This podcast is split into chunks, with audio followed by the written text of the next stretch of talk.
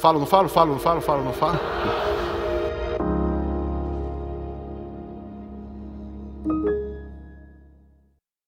A graça e a paz do Senhor Jesus sobre a sua vida, sobre a sua família, sobre a sua igreja, sobre o seu trabalho.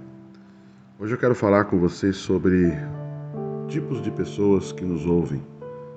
Nós sempre temos três tipos de pessoas que estão nos ouvindo. A gente precisa aprender isso, entender isso e saber lidar com isso. É, a palavra de Deus diz em Atos, capítulo 17, versículo 32, em várias viagens está sendo relatado até aqui de Paulo, seja com Barnabé, depois com Silas e outros. Paulo está numa cidade e ele então está falando é, a respeito de Jesus. E ele então diz assim: versículo 32, 17 e 32 de Atos. Quando ouviram falar da ressurreição dos mortos, uns zombaram e outros disseram: A respeito disso, ouviremos você em outra ocasião. A esta altura, Paulo se retirou do meio deles, e houve, porém, alguns homens que se juntaram a ele e creram. Entre eles estavam Dionísio, o Areopagita, uma mulher chamada Damares, e com eles mais algumas pessoas. Perceba bem, Paulo aqui está pregando, inclusive, é, na cidade de Atenas, né? Atenas, onde havia muitos pensadores, muitos, muita filosofia, muita pregação, muita eloquência nas mensagens, nos pensamentos, na filosofia. E Paulo então está trazendo pela, né, imagino eu aqui pela primeira vez a mensagem de Jesus Cristo, o Senhor, nesse lugar. Mas como eu falei, existe sempre três tipos de pessoas que nos ouvem e não foi diferente aqui com Paulo. Uns zombaram de Paulo. Que loucura é essa? Principalmente quando se falou de ressurreição dos mortos. E outros, ah não, depois a gente ouve sobre isso, deixa isso para depois, agora não vamos mexer com isso. Mas outros, um terceiro grupo aqui, a terceira pessoa citada aqui, o terceiro grupo citado é aqueles que creram em o que Paulo pregava, né? aqueles que acreditaram, que creram. Quando a gente está pregando a palavra de Deus, principalmente, a palavra de Deus, e principalmente quando nós falamos do reino de Deus, quando nós falamos de uma mensagem que é uma verdade a partir do espiritual, não uma verdade a partir do que é lógico, a partir do que é mensurável, a partir do que é, é racional, filosófico, né, que faz algum tipo de lógica.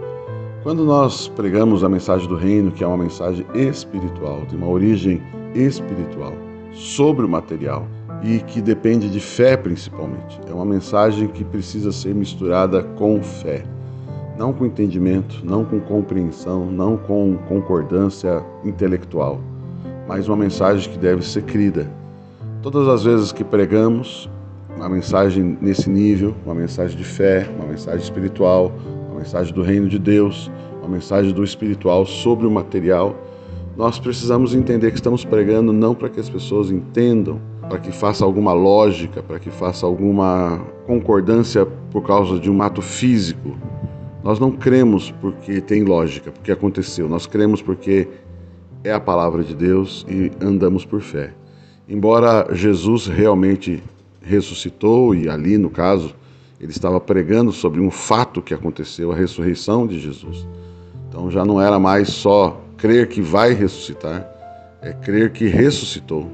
É alguém ressuscitou, e não só Jesus ressuscitou, mas Jesus ressuscitou e continua vivo até hoje, né? Esse é o grande diferencial. Muitos outros ressuscitaram, lógico, morreram de novo, mas ressuscitaram também. Mas aqui está falando de uma ressurreição e também da vida eterna, porque Jesus ressuscitou para nunca mais morrer. E essa é a mensagem que nós queremos, numa ressurreição para a eternidade. Então, aí formam então esses três grupos de pessoas que estão nos ouvindo quando pregamos sobre questões espirituais, questões de vida eterna, a mensagem do reino, o evangelho de Jesus. Pessoas vão zombar, pessoas vão ridicularizar, pessoas vão chamar de louco, Pessoas, inclusive, ficarão extremamente indignadas. Se você ler aqui, eu tava, tenho meditado o livro de Atos, muitos judeus movidos de inveja, fala, movidos de inveja. Outras, quando era, não eram judeus, com muita raiva, vieram nos ensinar, nos tirar da nossa religião, da nossa, nossa forma de viver. É, então zombaram, zombavam, ridicularizavam, rejeitavam com zombaria, com, com desrespeito, né? E esse é o primeiro grupo. Existe sempre quando a gente prega pessoas que nos veem dessa forma.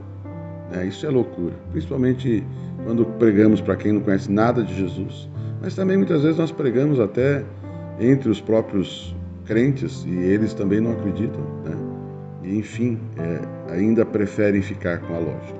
Outros têm essa postura que sobre isso te ouviremos mais tarde, é o segundo grupo. Né? Pessoas que deixam para depois, outra hora a gente conversa disso.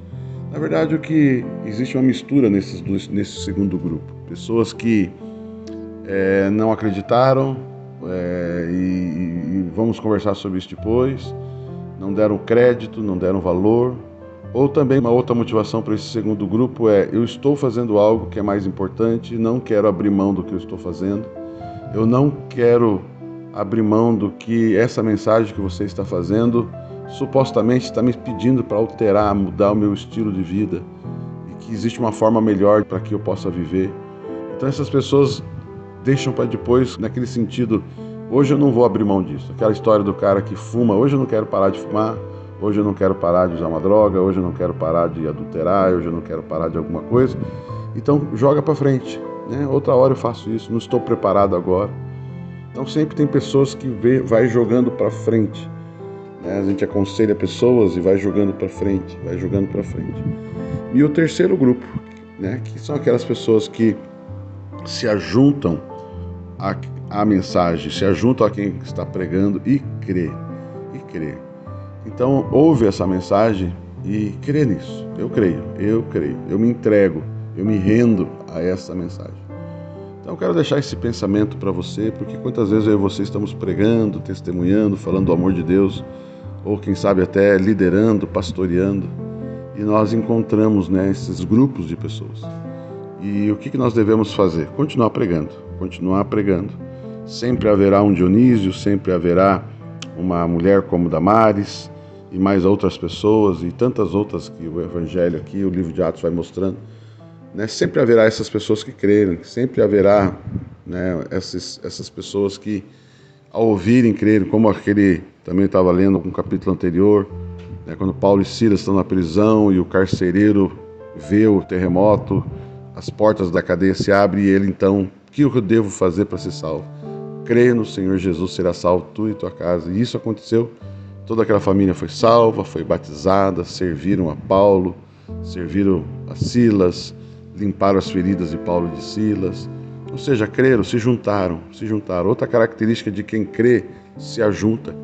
Quem crê não se separa, quem crê se ajunta. Quem crê permanece junto. Quem não crê e quem deixa para depois tem a tendência de se separar. Então, queria deixar para você esse esses três grupos de ouvintes.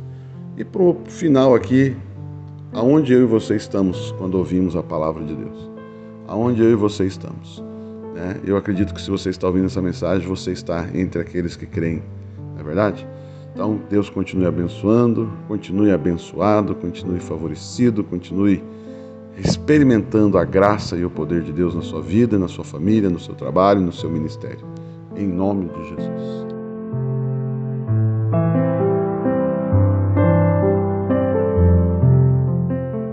Sou o pastor Papi Casarini e este é o podcast Falo ou Não Falo. Compartilhe essa mensagem para que mais pessoas sejam edificadas e me siga nas redes sociais. Continue abençoado.